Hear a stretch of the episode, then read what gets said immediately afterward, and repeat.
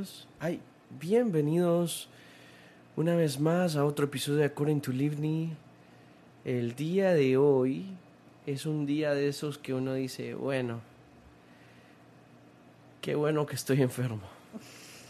Llevo un récord de casi 23 días enfermo, creo. Murriñoso, con una situación en la que por momentos me ha derrotado. Tampoco que estoy postrado en una cama, en la camilla, en un hospital o algo así, pero he estado haciendo en mi vida cotidiana, lidiando con ciertas cosas que pues no las puedo obviar. Una porque me encanta cantar y tenía como un saco de flema. Disculpen si están comiendo. Y saqué a pasear un montón de gallos. Qué asco. Pero bueno, el episodio de hoy tenemos a la doctora. ¿Qué tal, doctora? ¿Cómo estás? Bienvenida al episodio de Entrevistando a la doctora, por la doctora, con la doctora. Bienvenida, doctora. Hola, ¿qué tal? Gracias por tenerme aquí. Ah, qué bueno. Bueno, entonces, eh, el día de hoy te he venido a entrevistar, doctora, porque yo he estado bien enfermo. Primero comenzó con... Quiero toser ahorita. No es COVID. Right on cue. sí. Eh, no es COVID, me hice el test y no es COVID.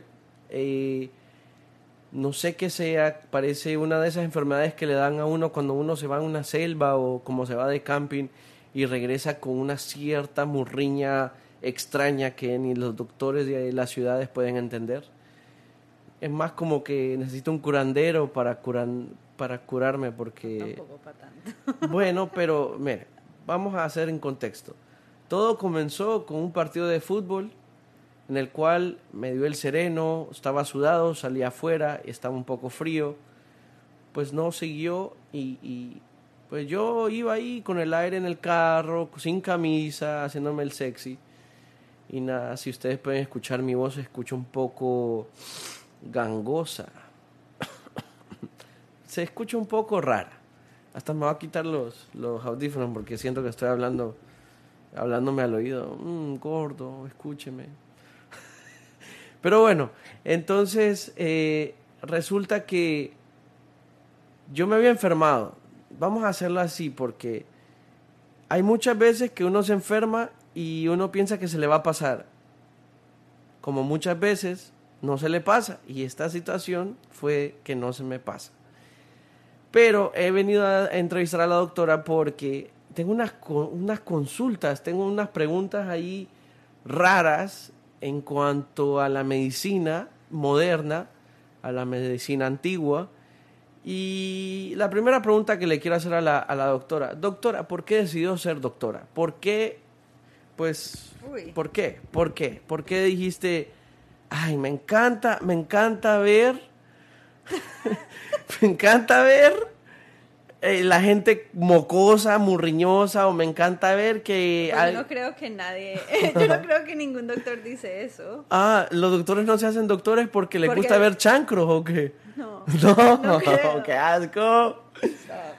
No, yo creo que la decisión de ser doctora empezó ya en la universidad. Yo había escogido una carrera en biología, yo sabía que quería hacer algo en ciencia, me encantaba estudiar y llegó un punto que tenía que escoger una carrera con este título que ya tenía.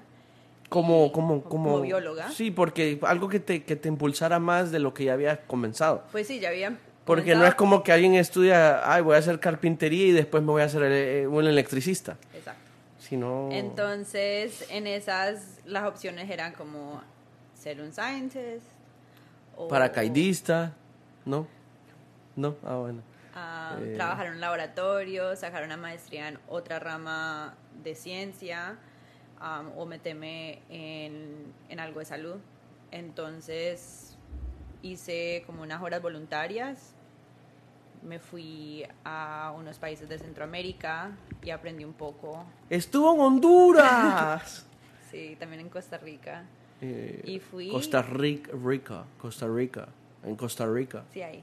Ahí, ahí bueno, Costa Rica. Y nada, en esos tiempos como aprendí un poquito de, de la medicina que, un poquito de medicina, no es que sabía mucho porque todavía... ¿Cómo, cómo así? O sea, ok. Como, ¿de qué era? ¿no? Pero Entonces, espérame, espérame. Digamos que vos de pequeña, la doctora le vamos a entrevistar todo. Ay, Dios. Pequeña te caíste en una bicicleta y te rapaste las rodillas. ¿Te pasó eso? Me imagino que sí. Puchica. no sé. Ay, creo que sí, obvio. Ok, bueno, o, alguna vez te cortaste y viste sangre. ¿Cuál fue tu primera impresión o tu primera... No creo que tenga una memoria que yo te diga como que fue una no, pero porque, por ejemplo, yo te voy a decir Pues algo. yo, yo te digo algo. Yo te digo Ah, algo. qué bueno que nos vamos a decir... Ay, gordo, dígame todo. Eh, yo, no sé, a mí nunca, me, como esas cosas nunca me han afectado. Desde que yo me acuerdo de chiquita, esas cosas como nunca me han afectado. Si alguien es, estuvo como con, no sé, se cayó y se partió un brazo o algo así, como de memoria, yo me acuerdo que eso, yo decía como que la gente porque está reaccionando en esa forma. Sí, como que Como que con miedo, como... Ah, vos te daba igual. Sí, Ok, te voy a hacer una intrahistoria para que ok. sí. entendás por qué te pregunto eso. Ok, go. Porque voy a toser. Estoy vivo. Nice. Ah. Ah. Ok. Cuando de pequeño yo siempre le decía a mi mamá y mi mamá me decía a mí que yo iba a ser doctor. Ah. Yo le decía a ella que yo iba a ser su doctor y que yo le iba a cuidar y que yo le iba a dar sus vitaminas y que iba a estar pendiente de mi mamá, pues, cuando fuera un doctor. Ay, me da risa porque resulta que un día de esos, de repente, me raspé una rodilla y me empezó a salir sangre. Pues yo no había visto la sangre. Te desmayaste. Espérate, espérate, espérate. La doctora eh, eh, adivina. No, pero entonces vine yo y salí corriendo a mi mamá, medio entre llorando, y le dije, mamá, ¿qué es esto? ¿Qué es esto? Yo no sé qué está pasando, me duele, ¿qué es esto? Y entonces ella me quedó viendo, ay, es sangre, niño, hay que, hay que echarte metiolate. Que metiolate, yo no sé cómo se dice en inglés eso, o que si todavía se usa. Pero yo crecí, soy de esa generación que crecí, que todo, todo lo curaba el metiolate. ¿Qué es el metiolate? No tengo ni idea qué es. Ay, la doctora es de otro lado. Bueno, te voy a poner en contexto. El metiolate, eh, Google. Google metiolate. Ni sé cómo escribir. Meteo, eh, meteo, late. No, no, no. El metiolate es metiolite. Oh, gracias. Uh, thank you. No, el metiolate es como una cosa como mercurio, como mercurio. Bueno, sigue hablando. Ok, entonces vine yo y mi mamá me dijo, no hay que echarte metiolate, que no sé qué. Entonces, eh, cuando yo miré eso, a mí se me fueron los colores, me puse pálido, tenía, empecé a querer como vomitar, así el gag reflex, estaba, "Uh, uh, ¿qué es esto? Entonces mi mamá dijo, ahí dijo, ella en su mente dijo, "Mm, este no va a ser No, doctor. an dijo. antiseptic. Sí, es como moradito, entre rojo, así. Y dijo, este no va a ser doctor. Pero bueno, a vos no, no fue tu caso, no fue tu caso. Entonces la doctora viene y dice, bueno, ya me metí a la biología, ya... Bueno, vi- entonces fui a esos países, aprendí un poco, regresé, dije como que no, me gusta, me gusta como... ¿Qué te parece la la, vida de, de la gente que está ahí por el- los países de tercer mundo o Centroamérica? No, pues es difícil, ¿no? Difícil, hay yo pocos recursos. pero Sí, mi sí. familia es colombiana, Ajá. entonces pues yo todos los veranos iba a Colombia y pues no es que era, no era una sorpresa ir a esos países a ver lo que, cómo estaba viendo la gente, pero pues cuando yo iba a Colombia no era para eso, entonces era un poco diferente verlo de la No, no, no. perspectiva de un like a healthcare provider. Healthcare provider. ¿Cómo se ¿Cómo dice se eh, no, un- un, eh, una clínica, pues. Una clínica. entonces regresé, dije como que no, quiero trabajar en la rama de salud, eh, ¿qué puedo hacer? Entonces podía ser enfermera, podía ser doctora, podía ser, acá en los Estados Unidos tenemos algo que llaman Physician's Assistant, que es alguien que Le, ayuda le a los- pasa, le pasa el bisturí al doctor. No, trabaja. Esa es. No, que le lava trabaja- las manos. Que le lava las trabaja manos. como un.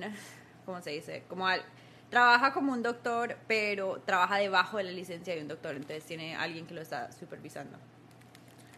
Pero, pero lo que hace es pasar las herramientas. No. Entonces, bueno, había muchas opciones. Podía también ser dentista, am, para eso grave. Entonces, Sí, porque es que yo algo que he notado es que ser mujer va, va, va a sonar un poco sexista, pero he notado que ser mujer y ser dentista es un poco dif- es más difícil que normal. no, porque hay No, muchas no, mujeres pero- que son dentistas. Sí, yo Mi, mi, amiga es dentista. mi, mi doctora es, es, es dentista. eh, Su otra doctora es dentista. me vio dentista es Sí, mujer. me vio, me vio las orejas, pero es doctor, es, es dentista. No, no, no. eh, lo que me refiero es que eh, soy muy buen amigo de la que me ve los dientes, que a días no voy más bien, si les contara. bueno, es que a mí me pasan unos accidentes en mis dientes. La gente cree que tengo dientes bonitos y tal, pero pues me estuve tres años con frenillos, braces. Yo también. Y horrible, eso duele. Yo amanecí en las mañanas con un sabor a sangre y yo decía, "Mm, está bueno esto, ¿eh? Bueno, déjame terminar mi cuento. Ah, perdón, perdón, perdón. Entonces, como me encantaba estudiar tanto, dije como que no, el, el más largo, y me volví doctora. Espérate, cuando decís el más largo, ¿a, lo, ¿a qué es lo que te referís? a la carrera o Disculpe, doctora. a la carrera. Ah, la Entonces carrera dije como que no, si yo tengo que escoger algo, Sí, pues porque ahora está de moda eh, ser mujer y ser nurse, ser enfermera, porque es como que... Pero también yo decía como que no, yo quiero aprender de todo. Entonces Ah, no quiero claro. hacer- no quiero hacerlo a medias. Pues para eso estoy aquí, para eso estoy en este país, para poder estudiar, estudio todo. Todo, vamos con todo. Entonces empecé, yo escogí súper tarde la carrera, entonces cuando yo me gradué como bióloga no podía aplicar directamente a la escuela de medicina, no tenía, eh, no había hecho los exámenes que necesitaba, no tenía en verdad las calificaciones que necesitaba, no tenía las am, cartas de recomendación, no tenía la experiencia. Entonces hice dos años de una maestría en ese Para tiempo. ajustar. Exacto. Para Ah. poder hacer una aplicación válida para un, una Como escuela para, que te, como para que te tomaran en cuenta. Sí, pero también para no tener que irme como a, A- un lugar a todo Wisconsin. Exacto. A Wisconsin, a Nebraska, A un lugar todo raro o, a Iowa, o lejos de mi familia. Entonces, a Idaho. ya, ¿vas a, vas a decir todos los estados? No, Eh, porque no todos los estados, porque si te digo Ah, California, ahí dice. Ah, ok. Bueno, sí. entonces ya hice los dos años de maestría, apliqué a la escuela de medicina y pues hice cuatro años de medicina y ya estoy en residencia. Ya. Wow, pero ¿cuánto te... te, te eh, ahorita vos sos médico general. O sea, vos llega un man con el codo en la nuca y lo tenés que atender. Llega una persona con el ojo en la oreja y lo tenés que atender. Y sabés qué es lo que tenés que hacer. Pa, morfina, toma. Morfina para todos. To- eh, eh, bueno, eh, eh, ¿qué es la morfina? Vamos a empezar ahí. ¿Qué, qué es la morfina? Sí, ¿qué es, un- morfina? Un, opioid, no sé cómo es. ¿Un, ¿Un qué? ¿Un qué? opio? No sé si es. Qué rico, el opio. Uy, No, no para ponerse si- bien loco. Ay, ya. No sé si eso Hasta rima. no traduce. el opio. No, no sé. Ah, el opio, sí. Es Es, un opio. Sí, eso es como un, como un, adorme- un adormecedor. Un, Ah, uno así. que te pone ahí bien, ah, como decir borracho, pero sin estar borracho. Mm. Te pone suavecito.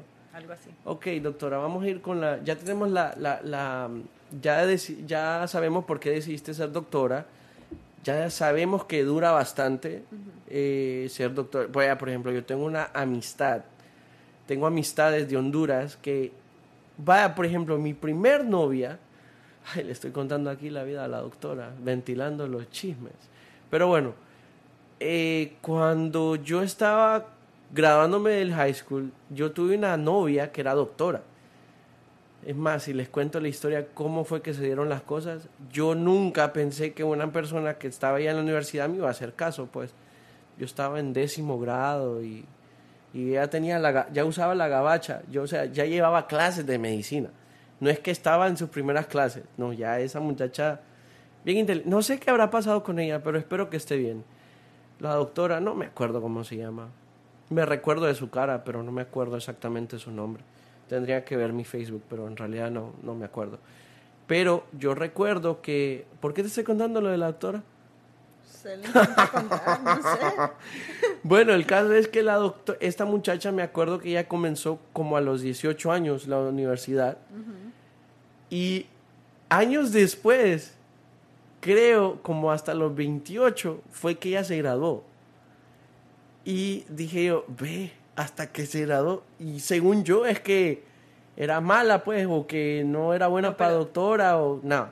es que dura, la carrera dura, son como ocho años, eh, médico general, después si te quieres especializar en algo son otros tres años, Pues no sé cómo es en Honduras.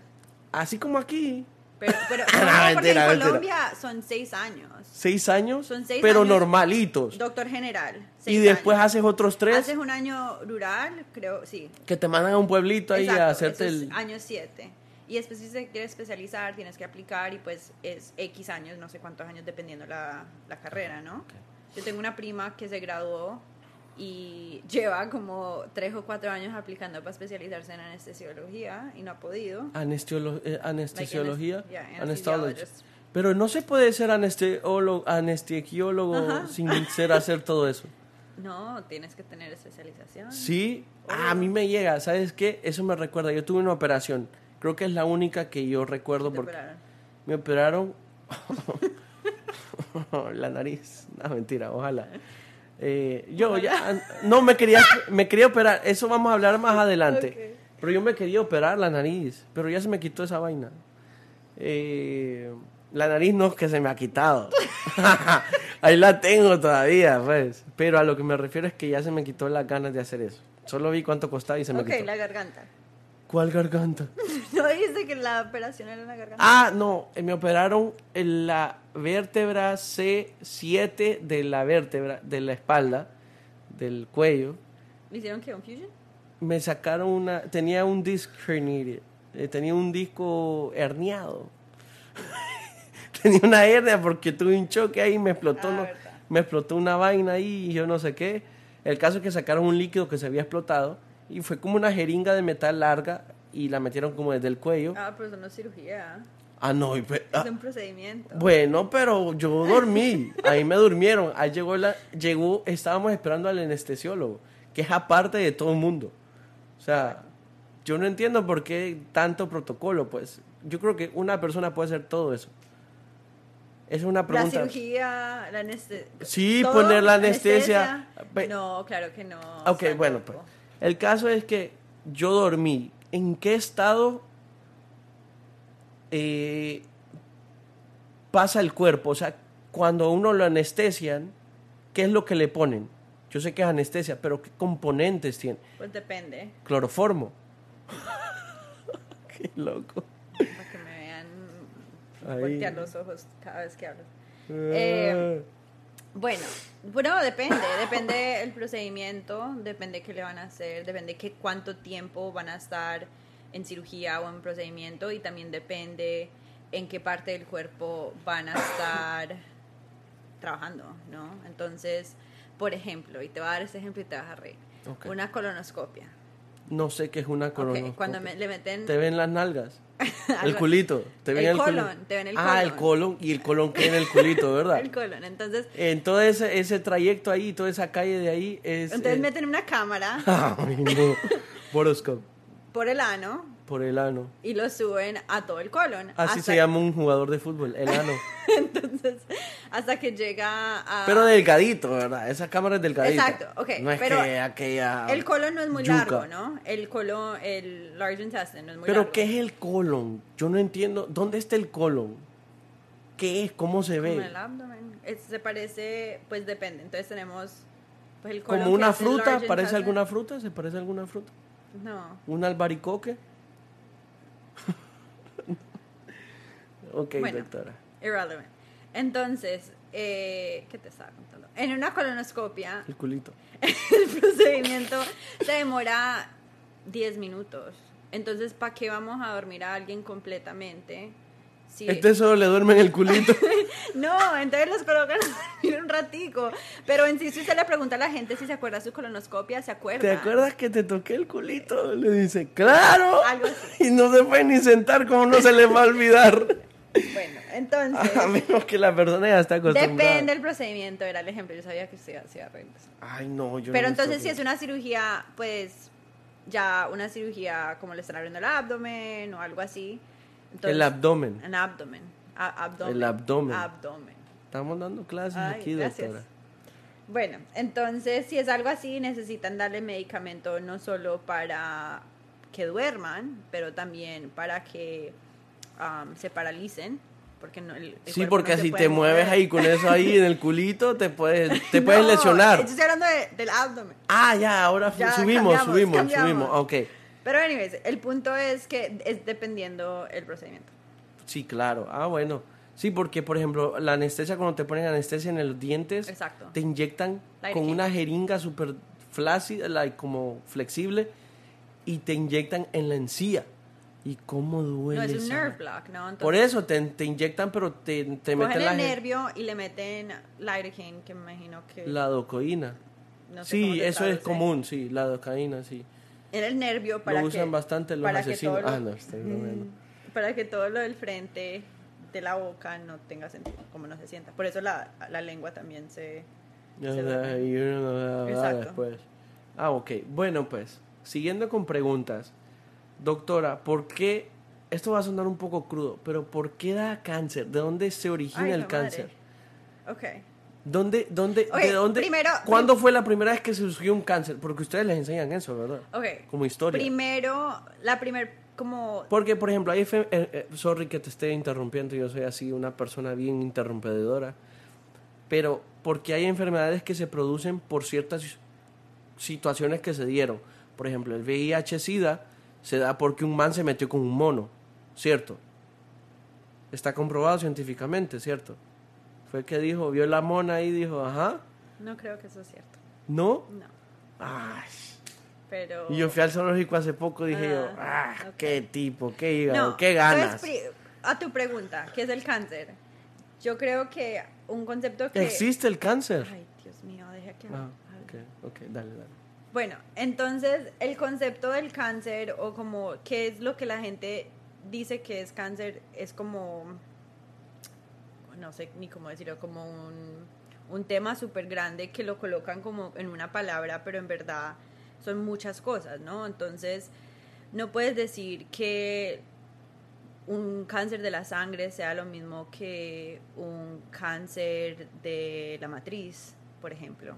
Pero por alguna razón, como todo, le dieron el nombre de cáncer. Entonces la gente siempre dice, um, especialmente la gente que no ha estudiado medicina o no entienden un poquito como esos conceptos, es como, ¿por qué no hay cura cáncer? Como siempre es una pregunta, ¿no? Porque es Why un has- negocio. why has- y, bueno, y entonces empieza con eso, porque Ajá. es un negocio.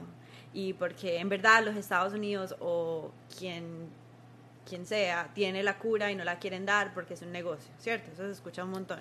Como Pero cuando- la verdad, ¿qué es cáncer, no? Entonces esa Sí, es su ¿qué, pregunta. qué es? O sea, ¿qué es un animalito? ¿Cómo se ve? No, Porque, son por ejemplo, si yo tengo lombrices en el estómago, se son ve. células que tienen en, en, en una forma súper básica. Son células que paran de hacer la función que necesitan hacer. Entonces, si usted tiene células de la piel que tienen que crecer para que te sanen una herida, ellas crecen y te tapan la herida y las que estaban parte de la herida se caen y ya. Pero si esa célula para de hacer esa función, dice como que no, yo ya no quiero sanar esa herida, yo ya quiero crecer y crecer y crecer y crecer, entonces le sale un tumor en la piel. ¿Ok? Es como la mejor, el mejor ejemplo que te puedo dar en una forma básica. Lo mismo con... con O sea, que son células que se vuelven rebeldes, por así Exacto, decirlo. Exacto. Quíjate. Pero es la forma más básica de explicarla sin decir que hay miles de formas de cáncer, ¿no? Hay cánceres que tenemos, tenemos eh, datos y tenemos como investigaciones que muestran que sabemos por qué empezaron, ¿no? Entonces, por ejemplo, ¿por qué se hace un papá Nicolau, ¿no? Un no papá- sé qué es un papá un Nicolau. papá Nicolau es algo que las mujeres se tienen que hacer cier- cada cierto año, dependiendo cuántos años tienen, dependiendo cómo Ha, salió ha el de dar pena que las mujeres, ¿verdad? Pasan por eso, que abren las piernas y alguien extraño. No, porque A mí me daría parte del pena. procedimiento. En, se- en sí lo que mira es que mira las células del cuello de la matriz a mirar si hay células abnormales, células que no están haciendo la función que tienen que hacer. Entonces lo que hacen es como que te, Un te ponen un hisopo. Ah, te, te raspan Pero es como es como un copito. Te raspan con un copito. y eso duele. No, no duele. Es medio incómodo, pero no duele. Y las células la mandan a patología. ¿Y cada cuánto hay que hacerse eso? dependiendo la edad y dependiendo cómo le salió el examen pasado. Ah, bueno. Entonces, pero entonces, a mi tema, O sea que es cada año. no. O sea, eh, como, o sea que de repente sientes como una ras- como que Entonces, te- ese examen no se tienen que empezar hasta que tengan 21 años. 21 años. 21 años. Por la- las reglas de los Estados Unidos, ¿no? Cada país tiene sus propias... Oh, o sea que a, a fuerza tienes que irte a hacer el Papa no, Nicolau aquí. no fuerza, ¿O pero es recomendable? Recomendación, ¿no? Ah, ok, wow. Para prevenir. Exacto. Pero entonces lo que lo hemos dado cuenta es que esas células abnormales se, va- se ven más, son más frecuentes en mujeres que tienen papiloma. Entonces se dio cuenta, nos dimos cuenta que mujeres que tengan la infección de un virus que se llama papiloma tienen más riesgo que las células se vuelvan abnormales. ¿Cómo hace que- una mujer para que no le dé papiloma? Es algo súper común. ¿Verdad? Pero la yo verdad, escuché, yo la escuché un- verdad que la mejor forma de no coger papiloma es de vacunarse. Entonces hay una vacuna contra el papiloma. Ah, ¿de verdad? Que en Wow. los Estados Unidos se llama Gardasil, no sé cómo se llama. Gardasil. Gardasil. Ah, bueno. Pero en sí son tres vacunas, se las pueden dar a los niños y las niñas, porque es para prevenir papiloma en el cuello de la matriz, pero también para pre- prevenir papiloma eh, oral, en la boca, En la boca. Y se ve. claro, y dan cáncer de la garganta. Uf, qué duro. Entonces, sí, la mejor forma de prevenirlo es vacunarse. Ok, bueno, como doctora, ¿qué pensás de la medicina alterna, la medicina de gente que dice no, porque me gusta que alguien venga y me haga estos brebajes y o estas plantas? Ok, entonces yo practico medicina en Miami. Ah, pues, Ok. doctora, aquí, sí. Ok, sí. entonces... ¿Y aquí cómo es? Por eso mismo. Con entonces- coco. No, entonces hay mucho latino, hay mucha, y también eh, gente del Caribe. ¿Te ha llegado alguna vez algún paciente diciéndote, estoy empachado? No, ¿puedo contestar Ah, tu otra sí, pregunta? sí, sí, Gracias. pregunta. Ok, entonces, am, porque practico medicina acá hay mucha gente latina, pues siempre salen con eso, ¿no? Vienen y dicen como que, Doctora, ¿no tiene unas medicinas ahí No. que sean de hojas? sí, o, o me dolió... Herbales. Sí, algo así, o me duele la cabeza, me estoy tomando esto y me, me traen una hierba en bolsa, como si yo fuera... no Como sé, que fuera eh, chamán. Como no- y yo como que, I don't know. Um, lo que he aprendido de medicina, um, ¿cómo dijiste? Alternative medicine. Sí, medicina alternativa. Um, es que ¿A ustedes les ofende como doctores No, que de nada. repente salgan con... Solo que quiero, como si lo van a usar o si van a usar algo, van a tomar algo o van a usar algo que no sea parte de las cosas que nosotros estamos mandando, es saber que nos, que, para que nos cuenten. ¿Por qué? Porque hay muchas hierbas o hay muchas medicinas que pueden causar que efectos... efectos al medicamento que estamos dando. Claro, y como... El mejor, la mejor, ej- el mejor, el mejor, el mejor, El mejor ejemplo, el- mejor ejemplo que tengo es hay muchos medicamentos que causan que las pastillas para planificar no sirvan. ¡Wow! Y por eso es que de repente dice, ¿cómo fue posible que salí Exacto. con Yo tomé mi bendición? pastilla todos los días a las 8 de la mañana, no sé por qué quedé en embarazo. Ah, ese estaba tomando el té de, de, de agua de, Entonces- de tilo y, Entonces hay muchos medicamentos que causa que cosas no sirvan o De- que sirvan o que o por ejemplo que estén Que- en el cuerpo mucho tiempo y que pueden Que estimulen demasiado una... intoxicarse. Entonces, Wow. eso es lo que como, no, la gente que quiere usar cosas caseras, obviamente ahí es donde salió la medicina, ¿no? Lo que me preguntaste, ¿qué es el opio? El opio salió de una planta Sí, que se es llama una papi. planta. Eh, opio, opio es la planta opio, es la Bueno, flor de, flor de loto. Obviamente, la- el médica... los Yo la he visto en persona, es súper bonita. Sí. Es bien bonita la flor y todo. digo Entonces, yo. por ejemplo, por ese ejemplo, como todos los medicamentos salen de algo, entonces no estoy diciendo que las cosas caseras no sirvan, obviamente sirven.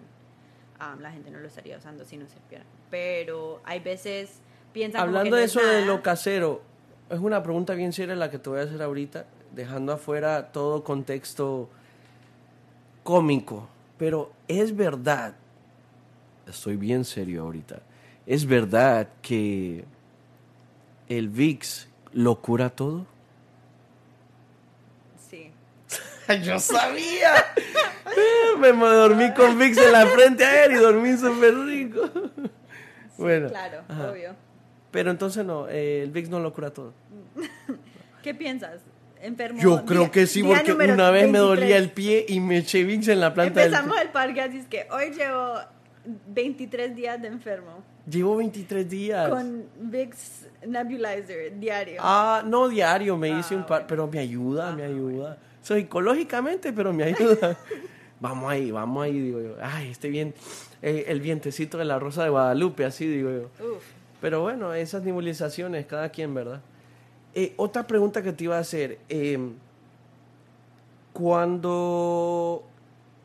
eh, cuando alguien esté en coma, ellos. ¿Qué ondas? ¿A dónde van? ¿Dónde están? ¿Por qué se produce el coma?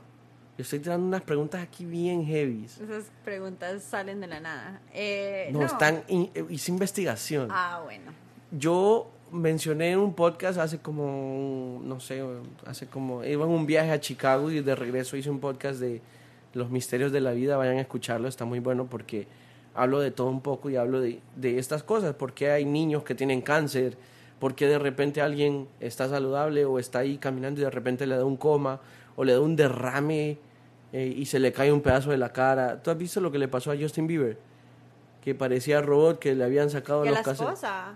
A la, ¿También a ella? a la esposa le dio un Y qué linda la esposa. Y le encontraron que tenía algo que se llama un PFO, que es un huequito en el corazón que causa, ella tuvo un coágulo Ajá. y el coágulo se le metió desde las venas a las arterias porque tenía este huequito en el corazón. ¿Cuál es la diferencia de las venas a las arterias? Ok, pero tenga terminado mi cuento. ah, ok, bueno. Y después eh, le subió al cerebro y le causó un derrame, un, Sí, un TCA. se llama, pero chiquitito, no Exacto. fue como que... Estaba con ah, Bieber comiendo ¿Sí? desayuno. Y, Pero usted sabe bien la historia. Sí, es que ella hizo un, un podcast. ¡Ay!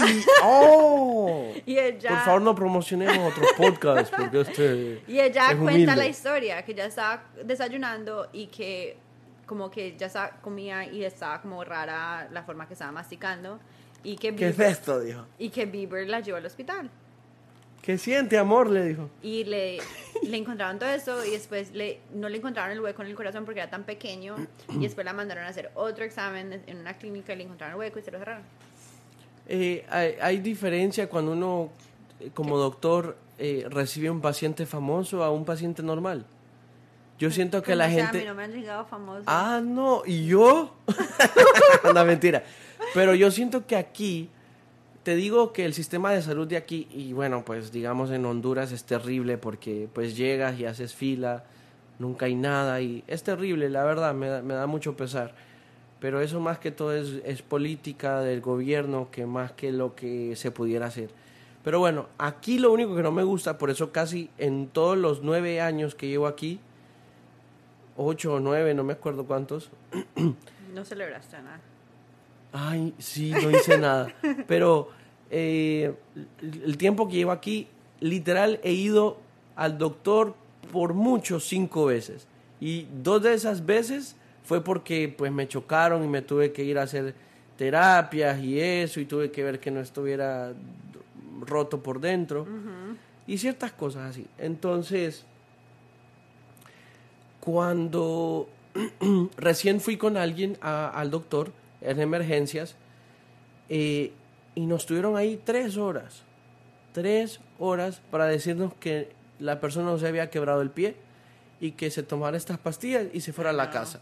Es súper frustrante, ¿no? Y yo como que, o sea, brother, Si usted... ¿qué onda, güey? No Ok. había ni siquiera nadie en el hospital, éramos una persona al frente de nosotros. No es como que estaba lleno de la emergencia Oh, ni ¿verdad? nada. De verdad. Ah, no, no, vaya ya. Y yo estaba No que... regrese. No, yo no regresé por eso mismo. Yo le dije a la persona, pero le dije, pasado, mira, como- por eso yo no vengo a estos hospitales, yo no vengo a los emergency rooms, yo no voy a, ninga- a ninguna de esas cosas porque te van a decir lo mismo que te puedes encontrar en, en Google. Lo que pasa con muchas salas de emergencia, no puedo hablar de esa porque no sé, pero lo que pasa es que tienen muchos pacientes. Eso es lo que me pasa a mí cuando estoy trabajando en Sí. la sala de emergencia. Y llega, como usted llega... ¿Te da le- pena con la gente cuando les quedas mal? O, o sea, no, que... Lemni, Lemni llega de primero. Yo ¿cierto? llegué, yo llegué. Usted llega de primero con, un- con una tos y flema. Una morriña Y de después, puro rato. a la hora, llega alguien con un niño que tiene fiebre de Con los ojos rojos. 38. Nada. Y, Y después nada, nada. llega ¿Y tú alguien. qué le dices al niño? No, no, no, niño, dos nalgadas y para la casa. Escuche, y después llega alguien que tiene. am, el pie fracturado. O que un se ve- disparo, que un se disparo. ve el hueso. ¿Ha- ha- Ok. ¿Has tenido algún eh, paciente Sí, con un pasado. disparo? Sí, muchas veces. ¿Cómo? ¿Ha sacado Pero algún escucha disparo? el cuento que ya hice el ejemplo. Ah, bueno, bueno, bueno. Después me contás si has sacado el Ajá. disparo. Ajá. Voy a atender el que se le quebró el pie antes. ¿Así? No me importa que usted llegó hace tres horas. Pues eso yo creo que fue lo que pasó. Entonces, se frustran los pacientes, pero es una sala de emergencia. Y tu tos con flema no es una emergencia. Es cierto. Entonces, como, pues sí, frustrante, pero para eso es, ¿no? Entonces, los pacientes se ponen bravos, le alegan a uno, le dicen que uno es un comeñola, pero la verdad es que pues la sala de emergencias se lleva emergencias. Si se llega una emergencia, como a mí no me importa que usted estaba ahí. Sí, no es como que, ay, se, eh, se, me, se me quebró una uña y ya necesito que me O ayuden. como, no, o como lo que estabas diciendo, que, que se demoraron tres horas para decirles que no estaba fracturado, pero le hicieron el radio X, ¿no? Sí, le hicieron rayo X. Entonces vieron el radio X y digo, no está Le fracturado. hielo. No está, no está fracturado. Like, le digo más tarde, tengo otras cosas que hacer. Hijo. Es que para eso es una sala de emergencia. Lo peor es que, no, pero ese día sí, yo miré que había un muchacho, él tenía creo que un dolor de muela o de oído, una cosa así. Pero hay cosas que, es que por ejemplo, hay dolores que uno se los puede aguantar. Pero un dolor de muela y un dolor de oídos, ah, no, I've been there. Y yo me acuerdo que una vez tenía un dolor de muela y yo me fui al baño para no hacer bulla, para no despertar a la gente y yo, ah, llorando. Y lo que hacía era, mira, lo que hacía era sacar la cabeza por la ventana del baño para llorar. Ah, ah, llega mi primo, hey, ¿qué te pasó? ¿Es la misma muela? No, no, no es otra. Ah, yo y mis muelas. Entonces, eh, nada, me acuerdo que me echó un spray o algo así. Eh, también los dolores de oído son terribles. Eh, hay cosas que uno sí las puede aguantar, pues. Vamos a ver si nos llegaron un par de... A ver, te voy a dejar una pregunta para que, mientras yo eh, reviso las preguntas aquí de la gente en Twitter y en, en, en, en Instagram y en Hi-Fi y en MySpace. ¿Tuviste MySpace? Ah, Hace tiempos. Sí, ¿verdad? Qué días aquellos. Ah, ¿Qué no eras días? doctora aquellos días, ¿verdad? No, yo estaba en bachillerato. Ah, bueno. Eh, eh, cuando uno está enfermo, ¿son malos los antibióticos?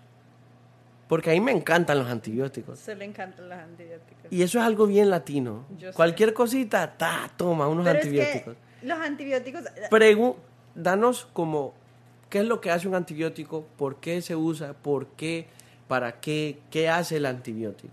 Para que no... nos Pues den un- primero, Ok, habla y decinos, por favor. hay muchos antibióticos, muchísimos. Muchos. No es que sea que hay un antibiótico que cura todo. Entonces, como lo frustrante en la cultura latina, y pues yo también tengo familia, familiares que le encantan tomar antibióticos, es que dicen como que no, tengo gripa, necesito amoxicilina. Y es como que... pues, Uy, pero a mí cómo me ha ayudado. pero pues, como eso es, es placebo. Porque- No, no, no, no, no. no. Bueno, no hablas, de, no, no hablas no, de lo no. tuyo, no hablas de lo tuyo. Lo que estoy hablando es como el antibiótico... Es más te- psicológico que lo que hace el antibiótico. Pues sí, porque él no está tratando nada. Si usted tiene... Placebo, placebo. Placebo, esa es la palabra. Que el placebo es una, un concepto de que te tomas algo, pero que en realidad no te hace nada, pero psicológicamente, mentalmente te ayuda. Es que hay En- gente que es hipocondríaca. Como usted. Yo no, yo hasta que yo estoy muriéndome es que me doy cuenta que estoy enfermo. Ok, en- Es una persona bien feliz, todo el tiempo peleando los dientes y todo, y, feliz pues, y activo. Eh, y una enfermedad me tiene que, me tiene que ¿Qué hace un antibiótico? Un antibiótico causa que paren el proceso de cierta bacteria estar creciendo. Ok, Bacteria, específicamente. Bacteria. Un antibiótico... ¿Qué bacteria? Ay, no, ya ahí estudien. Para eso que sea. Ya, ya. Ocho años, ocho años. Ah, ve, es una bacteria. Qué bárbaro. Pero entonces, si usted tiene un virus, como cuando uno le da la gripa. Existió el, la- el COVID, era de verdad el COVID. Claro, o si usted tiene COVID, por ejemplo. Todavía un- está pegando el COVID. Sí. COVID es, una, es un virus. Es un virus. Entonces, ¿qué antibiótico va a matar un virus? Nada. No, porque- Mucha gente estaba tomando um, azithromycin, acitromicina, durante el COVID y toda la gente decía como que, no, pero mire, Oh. no, como los doctores estaban dando acitromicina y entonces mucha gente decía, pero mire, para un virus están dando antibióticos. Entonces, todo lo que han dicho antes es mentiras. No.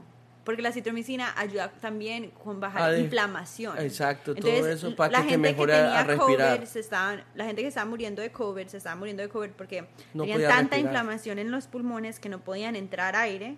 Entonces nosotros cogíamos todo lo que teníamos, que es muy poco porque COVID no había pasado antes, y una de las cosas que tenemos es azithromycin, que ayuda con la inflamación. Acitromicina. Ah, Entonces bueno. dábamos steroids, dábamos eh, un montón de vitaminas y pues un montón de antivirus ya después, pero en ese tiempo cuando no teníamos nada, dábamos acitromicina. Ok. Eh, entonces hay diferentes tipos de, de antibióticos Exacto.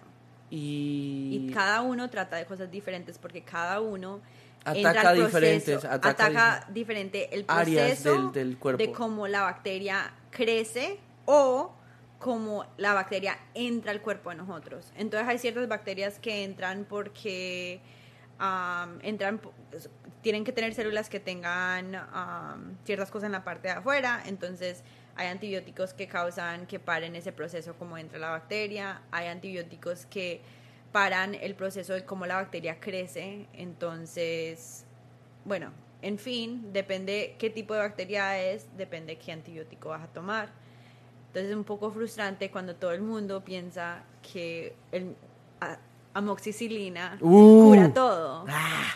Y entonces, ¡Qué rico! ¿qué, hay- ¿qué problema tenemos en este momento? Hasta me sé el sabor, ¿sabes? Good for you. Y, y, y a veces siento el olor de la amoxicilina y lo reconozco. For you. Entonces, ¿qué problema tenemos? Ajá. Esas personas que toman un montón de antibióticos toda la vida, que no necesitan, Mentira, no tomo tanto. que no necesitan, vienen en verdad con una infección de madre al hospital, ya viejos, y todos los antibióticos que tenemos ya tienen resistencia. Entonces el cuerpo no, como las bacterias que están creciendo en el cuerpo, esos antibióticos ya no le sirven, Oh, ya. porque hay Ya resistencia. ti- tiene mucha resistencia y las bacterias son, pero como que fueron al gym. Exacto. Y llega la amoxicilina y trata de pelear contra ellas y le dice, ay, papá. Ya llevo años. Y las agarran entre cuatro, así, pum, pa, pum. Entonces, pues ese es el problema. Ay, bueno, pues. Y si usted tiene un virus, pues Ajá. los virus sí son frustrantes, sí, como que uno tiene los síntomas, sí, uno está súper Yo nunca había estado enfermo tanto tiempo en mi vida. desanimado porque tiene, está No, súper enfermo, sí. pero pues los virus se tienen que dejar que pasen. Que pasen, ¿verdad? Bueno. Y pues es frustrante que le digan a uno eso, pero esa es la verdad. Sí, Y- ya se le va a pasar, le dijo la No, doctora. Y dijo yo, Y la, ¿qué? Y la Espérame, otra- ¿qué? Pero hay cosas que usted puede I- tomar para los síntomas, What ¿no? the fuck? Pero hay cosas que pueden tomar para los síntomas. Y pues hay una lista de cosas que se puede tomar. Que a Lemny yo le di toda la lista y pues prefiere tomar antibióticos ya que es- no es cuento mío. Pero bueno. Ok, tengo dos preguntas ahorita que me hicieron por Instagram. Súper buenas preguntas. Voy a hacer la que más me parece más interesante porque la otra es muy, muy fea. Pero bueno, mi, la pregunta de un amigo, de, de un amigo, dice que ¿cuál es el caso más heavy, el caso más feo que, que has tratado, que has llegado y vos, de- vos has dicho así como que para esto estudié, ahora sí me voy a, pues te está poniendo a prueba, pues. ¿Cuál es lo más heavy que vos has tratado o que no tanto en una enfermedad, pero algún caso como que alguien llegó 50 Cent con ta- 14 tiros en el pecho? Heavy como que grave el paciente o heavy como heavy en el corazón. Como grave el pas como que llegó con, Ok, con ya sé. elefantitis, ah, No, elefantiasis eso, o algo eso pasa, eso es frecuente, ¿no? En el hospital hay Llega gente con elefantiasis. Pues no, pero vienen con las piernas así de grandes por ciertas diferentes Ah, no, pero ese, ¿cómo, se, ¿cómo se llama? La gota. ¿Cómo se- sí, se le dice en español la gota, que se te inflama porque retención de líquidos, ¿verdad? Y por la diabetes y todo eso. Pero el, el, el, el paciente que vos digas, no, este man se va a morir. Yo cuando estaba estudiando medicina, todavía no era doctora, Ajá. yo estudié en una escuela de medicina súper buena pero parte de ser súper buena es que mandaban a los estudiantes a, a Hacer a la hacer gente de más todo. heavy. No, a hacer Ah, de todo. el ébola. Entonces, en vez de decir como que vas a ir a, a ver qué está pasando, es que como que no, vas a ir a hacer, ¿no? Vas a ir a trabajar porque usted va a ser doctora. Entonces, cuando yo estaba en mi tercer o cuarto año de medicina, ya no me acuerdo, eh, tuve un turno de noche en, el salón de trauma que llega a todos los, los pacientes que están lo más grave al hospital. Y a mí me dieron un, un beeper que suena cuando llega el trauma. El beeper también le suena a otros doctores. Yo no era la única que llegaba, pero en sí querían que yo fuera parte del equipo. Bueno, yo me acosté a dormir en el hospital, hay una piecita ahí que uno se acuesta. Yo dije, bueno, me acosté con el beeper, chévere. Los doctores se acuestan entre doctores. Pues no sé, me imagino que sí. Como en Grey's Anatomy. No, se no, gas. ¿No? No, el Ah, hospital bueno. Se portan bien. Ay, no, sí. Es que todo el mundo ya está como asqueado, ¿verdad? Bueno, déjame yo ah. Bueno, pues. Entonces, Ay, el chisme. Ay. entonces, bueno, yo me acosté a dormir. Cuando ya dormí como cinco minutos, nada, sonó el beeper. Yo toda contenta, como que, uy, mi primer caso, bien chévere. Salgo de mi cuarto, voy corriendo para la sala de trauma y yo soy la primera que llegué. Entonces no hay nadie más. Todos los otros doctores que tienen que llegar, los que sí saben, porque yo no sé nada, Ah, no habían ¿y llegado. por qué llegaste temprano? Te hubieras hecho la loca y hubieras llegado así como. Porque "Ay, yo no ir sabía. a- voy a al baño o algo. Entonces, Te hubieras llego- asomado y el man, cuando llegaste, man- el man con un árbol en el brazo. No, el man, pues algo así. estaba creciendo No, un- el man entra, eh, me entra en el man y está, eh, viene la ambulancia, entonces está en la, en la camilla de, de la, de la ambulancia y no tiene una pierna, no tiene un brazo, una pierna gone, un Pues brazo lo gone. mordió un Optimus Prime o No, un Transformer. estaba- estaba ah, ya un- no tenía pierna ni tenía brazo. No, una pierna y un brazo se la tuvieron que cortar cuando estaba ¿En la ambulancia? cuando estaba porque estaba debajo de un carro, se chocó y estaba debajo de un Y carro. para que lo sacaran, y dijo, sacarlo compa, tuvieron- ¿se quiere morir o lo sacamos a pedazos? Exacto. Y lo- una- un pie, un brazo y tenía la Que, cabeza. que ellos le tuvieron que decir al, al, al muchacho en el, el momento, muchacho estaba. inconsciente. Exacto. Ay, qué feo, imagínate, ese man se va a levantar Bueno, y dijo, ¿qué onda? entonces- Y yo era lefty. cua- y ahora cómo me voy a arrancar el entonces también tenía la, el- la cabeza quebrada que se podía ver el, El cráneo. así abierto. Ay, no, me da como... Ok, así, blanco, como Ay, se veía el- el hueso. Yo no quiero hacer esa pregunta ya. Entonces- ¿Sabes qué? No, pero entonces yo llego, soy Ajá. la primera que llega y el Y el- aquel man y el empedaceado, EMS y el de, de el señor que lo trae la ambulancia, el paramédico llega y me dice como que, hey, sign here that you're receiving the patient, como venga firme que usted está recibiendo el paciente. Que vos sos la que te vas a hacer cargo de Y él. sí, y yo como que, yo, lo, "No, mi- yo lo no miré, me y yo como vio". que yo no soy la doctora, yo soy una estudiante de medicina, y como que él dijo, no, pues está bien, firma. Y yo, yo como que, ok, y firmé, ¿no? Pero el man ni hablaba, el man a esto No. todavía está... Entonces, después, cuando ya firmo, todos los paramédicos me miran a mí y me dicen como que, ¿qué hacemos? Ajá, y entonces ahora... yo, les- Bueno, Pe- cuando dele estaba morfina. estudiando, cuando Dele estaba morfina. estudiando en mis libros, este- no, yo no sabía qué hacer. Y yo decía como que, No se le... Que, no... como que yo no, yo no sabía dónde empezar en la, en la palabra. Pero ¿cuál es, digamos, el sedante de, de, de, de- para el dolor más fuerte? Fe- ¿no? El fentanol, ¿verdad? Fentan- fentinol. Sí, porque la gente que tenemos en, en la UCI, cuando tienen mucho dolor y necesitamos sedarlos y todo, le colocamos un peno, pero en un drip. Entonces significa que viene poquito a poquito le está dando. todo el tiempo. Sí, en el catete, en el catéter. Sure. Por vía UV, IV. IV, eso, que intravenosa, intravenosa, Intravenosa. Intravenosa. Am, eso es lo más, como, Eh, bueno. es- ese, es un ese es un ejemplo que me puedo acordar, pero hay muchos, muchísimos, pero muchísimos ejemplos. Una vez yo estaba trabajando Pero ya que como el man se salvó o ya... No, se murió. Se murió, me imagino. Se murió, no Por por, el- mi culpa y... No, me imagino, si no supo ni qué decirle. No, no, no, no, no, no, no. Le Y- construyeron la cabeza. O No, llega- la oración fue, ve, la, como dice el dicho, la operación fue un éxito, pero el paciente se murió. no, pero ya ellos llegaron como, la cirujana llegó como a los 30 segundos y pues ya sabía qué hacer y todo. Y, Y te vio la cara de, No, de ratoncito en ahí, trauma- de ratatouille. En, en trauma Ay, hay no. un proceso, ¿no? Hay un proceso de cómo uno cómo ve los pacientes y pues obviamente yo ya me lo sé, pero en ese momento yo no me lo sabía.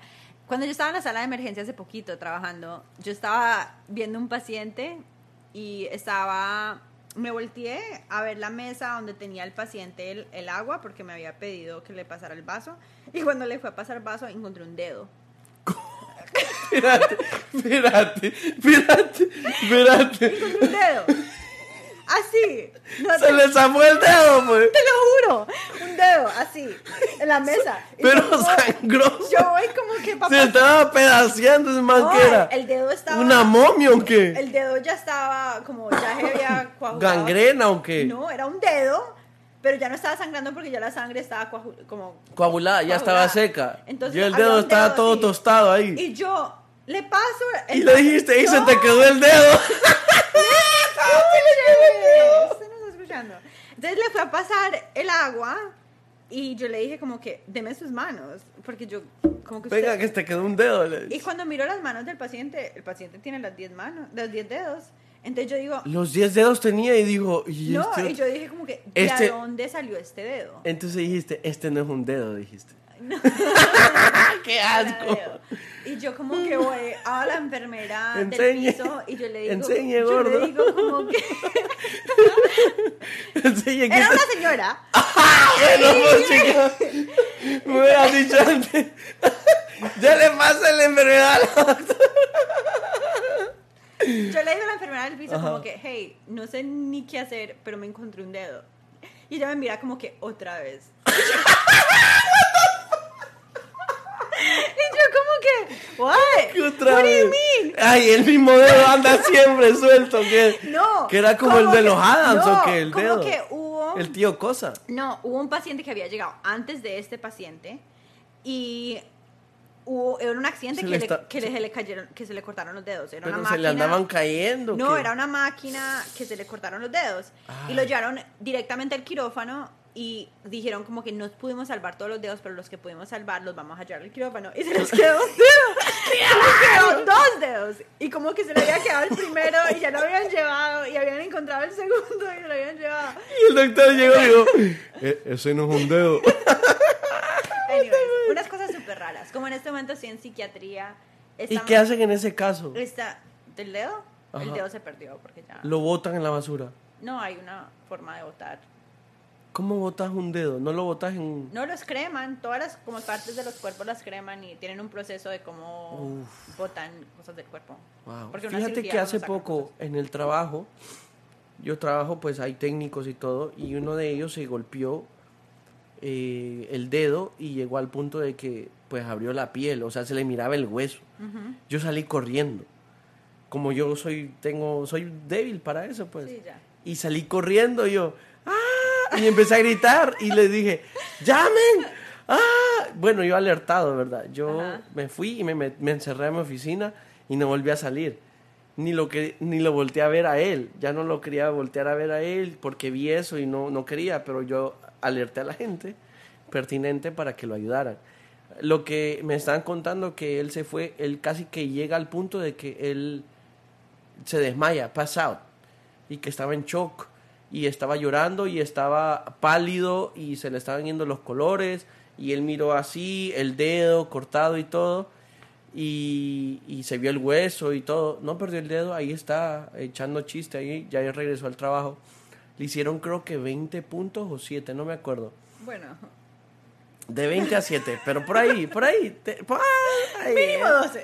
De- de average, de promedio. Entonces, ¿qué, qué, qué es eso? ¿Qué, ¿Qué es lo que pasa? La, la adrenalina, ¿verdad? El cuerpo, ¿por qué el cuerpo hace eso? ¿Por qué te dan como miedo? ¿Por qué el cuerpo reacciona de esa manera y no, digamos... Entonces uno tiene algo que llama, un, un nervio que llama, y no sé cómo se dice en español, entonces lo siento, pero como Yo, llama yo te lo traduzco. Sí, cómo no, se llama un vagal nerve. ¿Qué? Exacto. Bagel. bagel. De bagel, de eso, como con uno le echa... Que, con B corta. Y que uno le echa... Con- no, Con B corta. Los B. Con B corta. Y que- y Bueno, que- entonces es un y nervio. que uno le echa cream cheese y con- todo y te los comes rico de desayuno. Con el sistema. Ay, es que es- Nervio vago, vago, eso.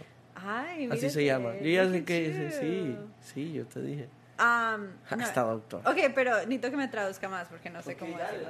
Entonces uno tiene como your sympathetic and your parasympathetic nervous system. Y no sé cómo decirlo en español. Pero en sí, la forma... De- Decirlo otra vez. Pan- paracéntico, ¿cómo es? Parasympathetic. Ah, simpático. Eres Bueno, un nervio simpático que le gusta ahí, es simpático, ¿sabes? Y le gusta echar plática y es simpático te como yo. Y hay otro nervio que no, que es ningún Bueno, puta en- y no te gusta sí, hablar con nadie. El cuerpo tiene dos formas de reaccionar. Tiene la forma simpática, el sympathetic pathway, que es como fight or flight, que es si usted ve un oso, usted quiere o pelear el oso o correr, o correr porque el oso te va a comer, ¿cierto? Eso es- ¿Viste lo que le pasó a un climber ahorita? Que lo, lo atacó un oso y lo que hizo fue golpearlo y todo. O sea, él peleó por su vida. Bueno, entonces Le pegó al oso y todo. La otra es el parasympathetic. Pero que- se gritó bastante. Como yo, eh, la vez que vi la El sangre. otro es parasympathetic, que es como eh, la forma que su cuerpo como se relaja. Es la mejor forma de explicarlo así rápido. Por alguna razón, cuando nosotros los asustamos, eh, el, el, sympathetic, el sympathetic pathway, como la forma simpática, Eh, ajá. activa el vagal nerve, que es el nervio Vago, vago, vago. y causa que, Que le no está haciendo nada, es que un causa que nervio le ahí baje- que, le no... baje la presión. Ah, ok. Y para que calme. Y en para esas, que no bombee tanta y sangre. en esas le baja Demasiado. la sangre que está yendo al cerebro. Porque como le baja la presión, baja la presión, que, la sangre que va a ir al cerebro. Entonces causa mareo, causa vómito, causa que la gente se desmaye. Y es por una reacción de adrenalina, como dijiste. Oh, ok. Am, Eso va relacionado con el vértigo. no, el vértigo es del oído. Ahorita estuve viendo que a, a, a, a gente que, se le, que, que tuvieron la cuarta dosis del, del COVID, de la vacuna, le dieron secuelas de vértigo. No, no tengo ni idea. Pero eso es del oído. ¿Pero por qué tiene alguna conexión? No, no sé. No sé. ¿Pero no ¿qué, sé. qué es el vértigo? ¿Es feo eso? El, pues a mí nunca me ha dado. No, pero ¿qué es el vértigo, pues? El vértigo eh, es como un mareo y es causado porque hay desbalance en los líquidos de los oídos. Hay diferentes razones por, por el vértigo, ¿no? Hay algo que llama, es que en español no sé, pero es BPPV y lo que causa es que el, el líquido en el oído, um, uno tiene un, así como le dan las piedras en los riñones, Ajá. le pueden dar piedras en el oído y causa que el líquido no se mueva Uf.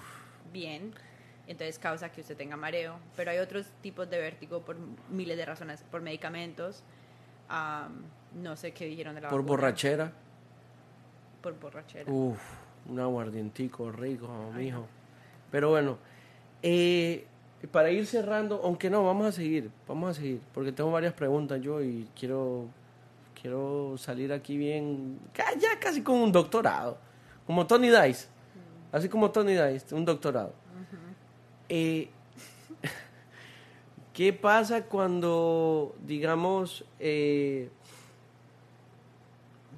cuando uno tiene una enfermedad, pero todavía no se da cuenta que la tiene? ¿Por qué sucede eso? ¿Por qué pasa? ¿Cómo uno puede... ¿Cómo pre- como digamos las las eh, las cómo se dice esta la, las enfermedades como venerias venarias que son de, de por actividad sexual que de repente no tiene síntomas pero ahí anda por ahí esa cosa. ¿por qué sucede eso y cómo uno puede identificar o cómo puede prevenir o cómo puede tratar de ¿De enfermedades venarias específicamente? O de no o de repente porque por ejemplo hay gente que tiene cáncer y no se da cuenta Ok. ¿por qué sucede eso? Porque no es Porque se demora, pues para el cáncer eso es un tema completamente diferente. Para el cáncer es porque se demora que sea, se acumule las células que están... Ah, como que las pandillas, como que las Locas. rebeldes se tienen que Entonces, juntar eso cuando, suficiente cuando para usted que... escucha que alguien tiene cáncer, usted también escucha, hay veces que le dicen como que, ah, pero fue como tipo 1 y estuvo bien.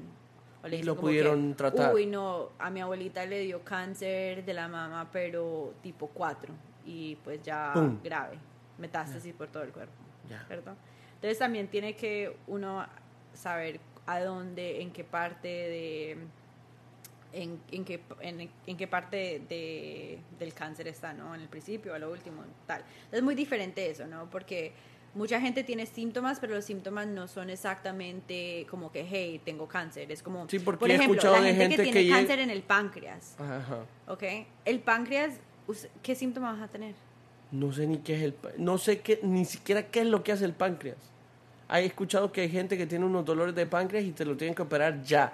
Porque si no te cagas del miedo. El páncreas, en verdad, es todo como endocrina, ¿no? Entonces, como es lo que regula la forma que uno eh, saca insulina de su cuerpo natural. La insulina.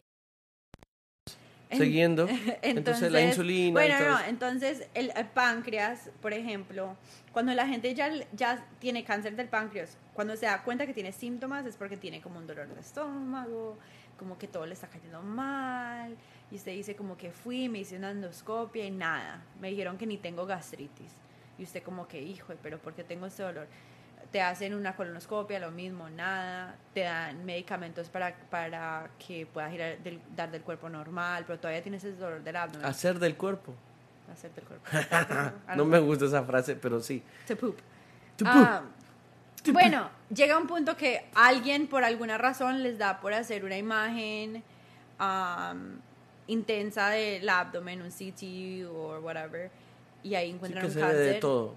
Te- se encuentran un cáncer, pero ya el punto que encuentran el cáncer ya tú le páncreas ya no hay nada. Ah, sí, es. Bueno, entonces, como los cánceres muy diferentes, es como diferente el aspecto de la pregunta que me estás haciendo. Es Pero como entonces- cuando uno le da COVID, que no le da síntomas hasta que ya después, ¿verdad? Ok, pero entonces la- las enfermedades venarias o las enfermedades como COVID que estás diciendo que son ya infecciones, que es algo diferente que el cáncer. El cáncer es una enfermedad eh, propia. Pero es hereditario eso. Hay unos que sí son, hay unos que no son.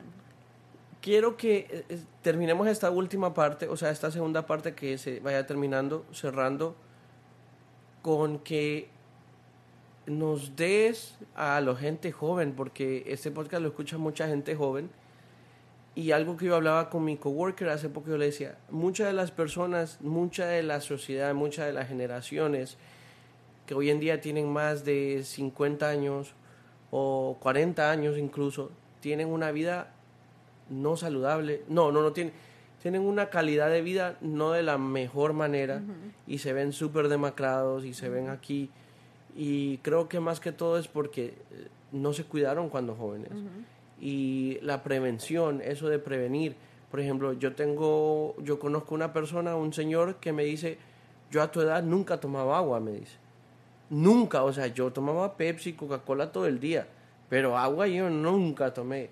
Y, y fumé también, y tomé cerveza bastante. Y entonces yo miro las ciertas personas que tienen 60 años y se ven todas demacradas, se ven todas golpeadas, y se ve que todo el tiempo están yendo al doctor. Y después miro a estas otras personas que tienen casi la misma edad, se ven más lúcidos, se ven más sólidos, eh, hoy cumplió años hace poco, ayer cumplió años, le celebramos ahí a un compañero del trabajo y él cumplió 65 años y hay otro que tiene 65 años también y él tiene diabetes, él tiene eh, eh, dolores en la espalda, tiene todo eso. Quiero que nos digas para poder darle conciencia a la juventud a darle conciencia, a, a poner más sentido en el que me tengo que cuidar hoy Claro. para poder seguir vivir una vida plena. Yo creo que algo que muchos, y no todos, digo también yo, nosotros no somos súper conscientes de lo que hacemos en ese momento, es lo que va a determinar Porque cómo vamos nos a gusta vivir. el party mucho. cómo vas a vivir la vida en 10, 20, 30, 40 años, ¿no? Cosas que son importantes que todo el mundo sabe, ¿no? Tomar agua, comer saludable. No todo el mundo sabe, porque yo siento que eso fue un breakthrough de generación. Yo siento que nuestra generación ahora tiene más conciencia en ciertas cosas. Por ejemplo, ves más gente siendo vegana. Ves más gente que dice... eh, Pero la soy- gente que es vegana también No, pues sí, también tiene complicaciones. Necesitan otras cosas. ¿Qué, qué- vaya, por ejemplo, eso del- de, de ser vegano es bueno, pero también es malo, ¿cierto? Es bueno para la gente, es bueno, punto. Pero la gente que es vegana tiene que ser muy consciente de las cosas que están perdiendo en su aliment- alim- Alimentación. Bueno. Alimentación, sí. En Sí, porque food. la alimentación yo crecí con lo de la pirámide. Y en la pirámide Bueno. habían huevos, había... Algo así, algo así. Pero en sí como le faltan ciertas cosas y necesitan tomarlos en otras formas, que está bien, pero pues pa- pa- tienen que saber de eso. Pero lo que está diciendo, como tomar, tomar mucha agua, no tomar soda, comer saludable, comer muchos vegetales, parar de comer tanto arroz, pasta, hasta el frijol, la gente piensa que tiene mucha proteína, pero también tiene mucho azúcar. Entonces, sí? Sí. Entonces, como no es algo que... Pero que- los frijoles nunca me han parecido su- su- So sweet. dulcitos. Pues tampoco es el arroz. ¿Y también tiene azúcar? Sí, porque es un bunch of carbohydrates. Ay, no sabía. Y la pasta. Yo casi no como arroz en Bueno, realidad. Ni frijoles, Ah, la verdad.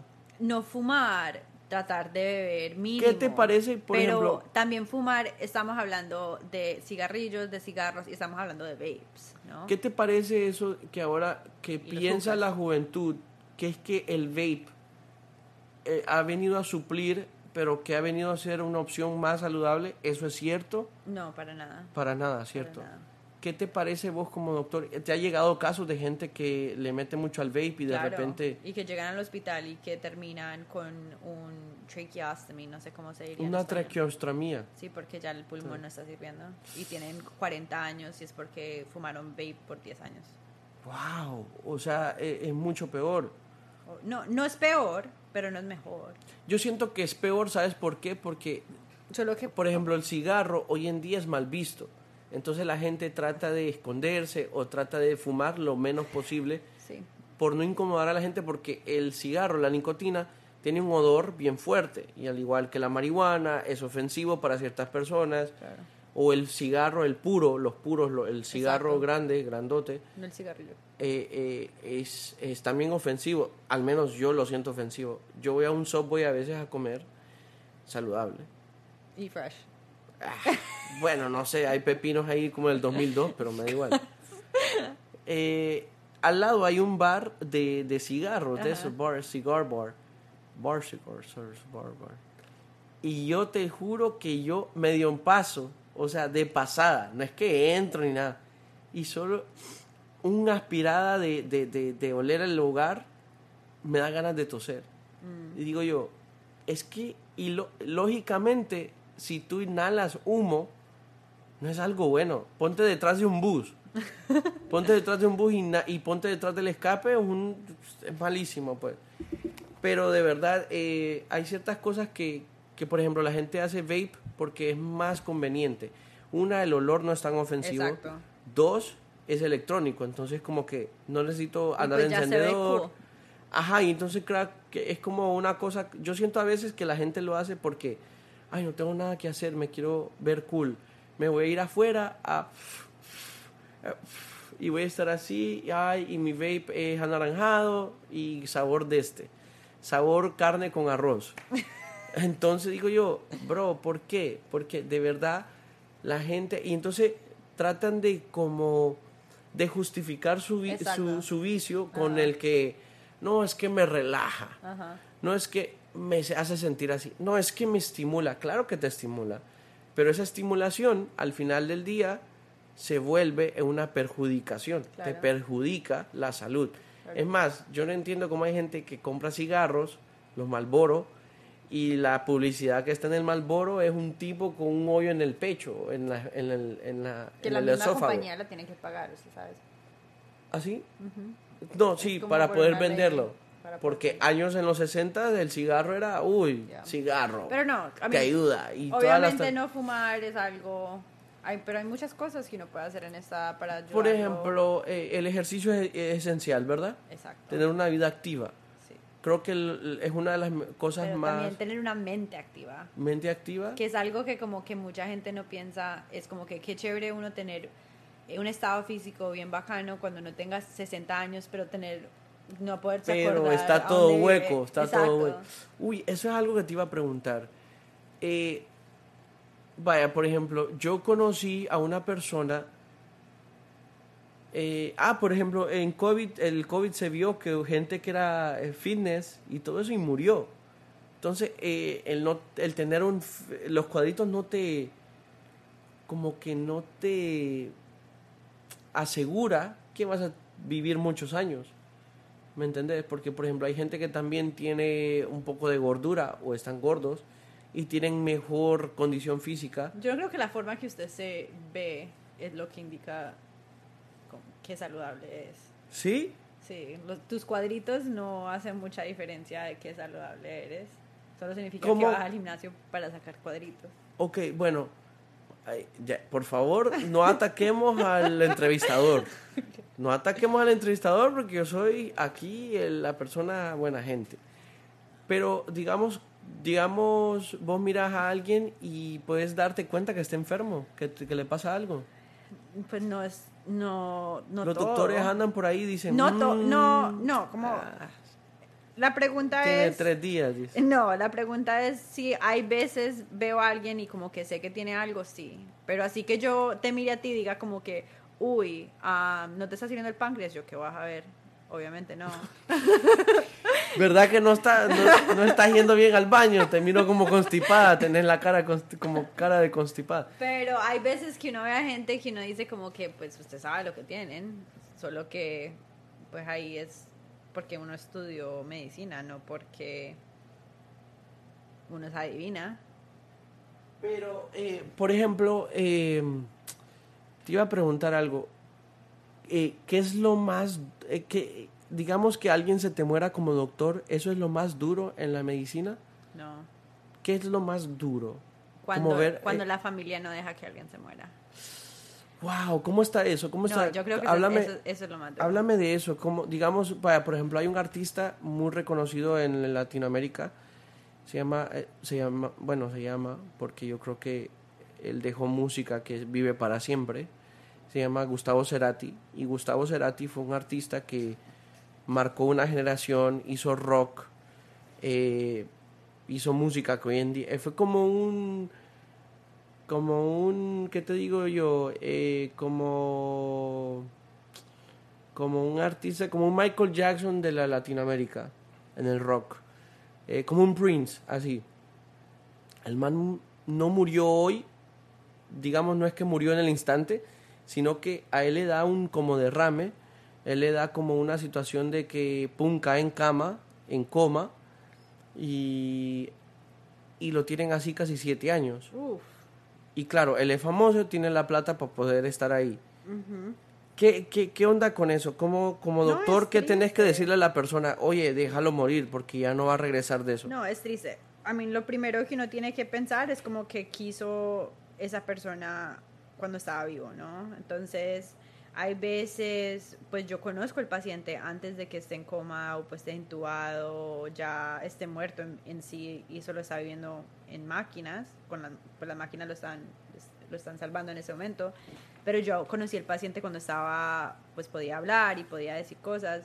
Y pues hay veces los pacientes dicen como que, hey, doctora, si yo llego a un punto que ya me tienen ya no más, déjeme ir, ¿cierto?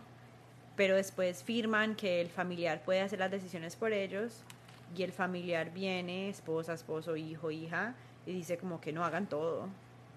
Y uno como que... No ¿Cómo así? Hagan todo. Hagan todo, sálvenlo. Pero ustedes tienen que decirle a la, a, la, familia del paciente, decirle como, ya no se salvó, o sea, ya no está ahí. Exacto, ya pero esa persona ellos dicen como que no, yo quiero, no los quiero extubar, quiero quedarme con, como intubados quiero que le demos todos los medicamentos que necesite para Pero hay gente que sí se ha salvado, que ha regresado de claro, esas situaciones. Claro, pero depende de la razón por el coma, ¿no? Y esa es una conversación larga. Pero en sí, la gente cuando ya sabemos que no está ahí, que la máquina está respirando por ¿Cómo se ve una persona que ya no está ahí? Tiene una... Tiene, una, tiene reacciones... Pero se ve diferente, se siente diferente, tiene una cierta energía, un aura. No tiene, energía. Es como... Es alguien ahí tirado que se ve que está sufriendo. Sí, sí porque se le ve el dolor, a una persona. Todavía tienen dolor y, los, todavía los miran a uno y uno como que... ¿De verdad con los ojos abiertos? Pues los abren y los cierran. ¿Entre medio abiertos y cerrados? Sí, se los ve sufriendo. Entonces, esa es la conversación que siempre tengo, tengo todos los días cuando hablo con esas familias que estoy esperando que ellos hagan una decisión. Es como que, hey, cada día que usted está esperando para hacer esta decisión y no está dejando que ellos mueran en paz, esta persona que quieres tanto, que no quieres dejar ir, está sufriendo. y sufre. Están en el y limbo está ahí. ahí, está sufriendo. Y usted acá sentado, sufriendo en su casa, llorando. No estoy diciendo que no, hay- que no lo quieres, pero ahí le está haciendo algo mal. Sí, eso yo creo. Y sí, especialmente porque los viejitos, ¿no? los como que viejitos, tienen porque- 90, 100 años. Y ya dieron lo que dieron, ya yo, vivieron, ya, están haciendo overtime. Sí, ya. Ya están robando aire. Wow, y, y Como eso es lo que duele más. eso es lo que duele. O sea, que es mejor que muera alguien de repente Yo tuve natural. un paciente, nat- sí, yo tuve un paciente recientemente que yo estaba trabajando en la UCI y la, la hija decía como que yo no quiero ir a verla porque no la quiero ver en esa condición, pero todavía no, No. tengo una decisión de qué quiero hacer para o extubarla o, o dejarla en la máquina. Y ¿Qué yo le decía, tanto- yo qué- te puedo llamar por FaceTime, Quiere- la- es que la, quiero que la veas. Porque yo la tengo que ver todos los días, yo le veo las lágrimas en los ojos, yo la veo, yo le veo el dolor que tiene. La gente llora cuando está en coma Hay veces. y, le la decía- gente va al baño. O No, sea, hace del enfer- 2. Sí, los enfermeros tienen que limpiar y todo el cuento y los ¿Y bolsillos. cómo hacen así para, para estar, cómo hacen para estar, hacer del 2? ¿Cómo, ¿De qué, damos comi- medicamentos qué para que comida salga. comen? Todo es por las venas, es por, O sea, le dan de comer por las venas. pues, por un rato y después si están intubados por mucho tiempo es por un tubo en la nariz que llega al estómago y todo es como en Papilla, líquido. papilla. En líquido, ¿Y qué le dan, por ejemplo? como glucerna, que es como un líquido. Es un líquido que... hecho- Pero si, es digamos, como- uno que está bueno, si se toma un trago de esos, ¿qué? Es como un protein shake, diga. Ah, ok. Pero ah, se lo damos por... Es un tubo que va de la nariz y baja hasta el a, estómago. a la boca del estómago. Ya, si es, tienen esto crónicamente, no se lo podemos dejar porque el tubo puede causar infección. Entonces le tenemos que hacer una, un... ¿Y tiene cosquillas alguien en, en coma o no? No sé. No siente nada, ¿eh? No, ellos no se mueven. Solo que hay veces usted ve que están viendo. Ok, bueno, digamos que vamos a, desconectar a alguien ahorita. ¿Qué tanto dura después de haberlo Depende. desconectarlo? Puede durar días. ¿Días? Y entonces... Puede durar días. No, ¿qué, qué? O sea, muérete, güey. ya te... de- ¿Y cómo, cómo entonces ustedes le dicen al a, a la familia, ya lo desconectamos Entonces, no, y de repente el paciente sigue ahí como, ah, no, psych. no, pues no está hablando ni nada. Sí, pero pues todavía solo. está como, ah, sigo aquí. Eso pasa, Pues sí. no es instantáneo. Hay veces, hay mo- casi todo el tiempo No pasa. es como en las películas que... Ti, casi, casi todas las veces pasa ese mismo día. Y eso existe, eso del tit. Claro. Tit, pero pues apagamos, si lo apagamos, porque pues no, nadie Es necesita, incómodo, nadie necesita esos sonidos. Usted puede leer los números. Muy película, ¿verdad? Sí. Wow. ¿Y qué tan bajito puede estar alguien y aún así revivir? Porque yo tuve un cuñado que él O sea, llegó... uno puede estar muerto y lo reviven, ¿cómo así? No, pero hay gente que muere también, ¿verdad? Y lo reviven. Por eso mismo. ¿Qué es lo que sucede? ¿Cómo eso cuando el pasa? corazón para, eso es otro Electromagnético, cuento. ¿verdad? Es- cuando el corazón para de latir, que es como el bi, eso, Ajá. Le pueden dar, usar ay, no sé cómo se dice en español, pero Dilo, la dilo. máquina que, que causa que le, Las planchas. esas, esas planchitas. Da, da, el. Ah. Desfibrilador. Ah, viste. Ah, ah. y pues causa que late otra vez el corazón. O eh, pues eso es, es- eso es como la teoría. ¿no? Ah, bueno. Bueno, pues vamos a ir cerrando ahorita el, el podcast porque pues ya hablamos de todo un poco de la medicina y dándole resumen creo que todos tenemos que tener conciencia y decir, bueno, no todos los días me puedo comer unos tacos de birria. Y si me tomo y si me como todos los días unos tacos de birria, al menos tener una actividad física y también no solo física, pero también mental eh, una actividad mental que nos ayude a tener lúcidos. Eh, yo he visto gente que tiene 83 años y siguen trabajando y el mismo hecho de seguir trabajando les ayuda a tener esa salud, esa vigoreza, eh, esa vigoridad, esa eh, eh, pues el drive, como el de seguir viviendo, el seguir estando vivo o eh, siendo abuelo, ver los nietos crecer y eso te mantiene vivo el estar pendiente. Por ejemplo, si usted tiene una abuela y la abuela pasa pendiente de usted es porque ella no tiene nada que hacer con su vida más que el propósito de saber que usted está, está bien. Entonces, pues uno tiene que apre- apre- apreciar eso, los padres también, los gente mayor o gente joven también, eh, eh, el simple hecho de tener un, un propósito de vida, pues. Y gracias, doctora, por haber estado aquí como como invitada. Gracias por compartir ese eh, conocimiento médico y conocimiento de, de las cosas que pasan que a veces uno no se da cuenta como, como paciente, a veces no se da cuenta que el doctor también es un ser humano y también tiene sentimientos y también tiene situaciones y también se pueden quedar eh, enfermos y, también pueden morir también. Pero bueno, eh, esperemos siempre que todos los que hayan escuchado este podcast, que estén con la mejor salud, con la mejor eh, ganas para seguir adelante, de vivir y que procuren siempre tener buena salud mental, física y, y ojalá no se les pierdan los dedos como aquel personaje. Qué feo que se te pierdan los dedos. Eh, pero bueno, ¿alguna cosa para concluir? ¿Algo que nos quieras compartir eh, ya para cerrar el podcast? No, pues ya dije todo. Ya, ya digo todo. Siempre a la orden. Ah, bueno, pues eh, escríbenme por ahí si tienen alguna eh, alguna alguna consulta o algo alguna pregunta que se les ocurra, me escriben en Twitter en Livni Guillén o me escriben en Instagram, yo voy a responder y yo voy a ver si hago otra entrevista con la doctora, otra, otro episodio de este podcast, de este episodio. Fue entrevista con la doctora de el podcast According to Livni. Lo pueden escuchar en Apple Podcast, en Anchor FM, lo pueden escuchar en Spotify y lo pueden compartir con sus amistades porque a veces esto les puede mejorar el día a cualquiera.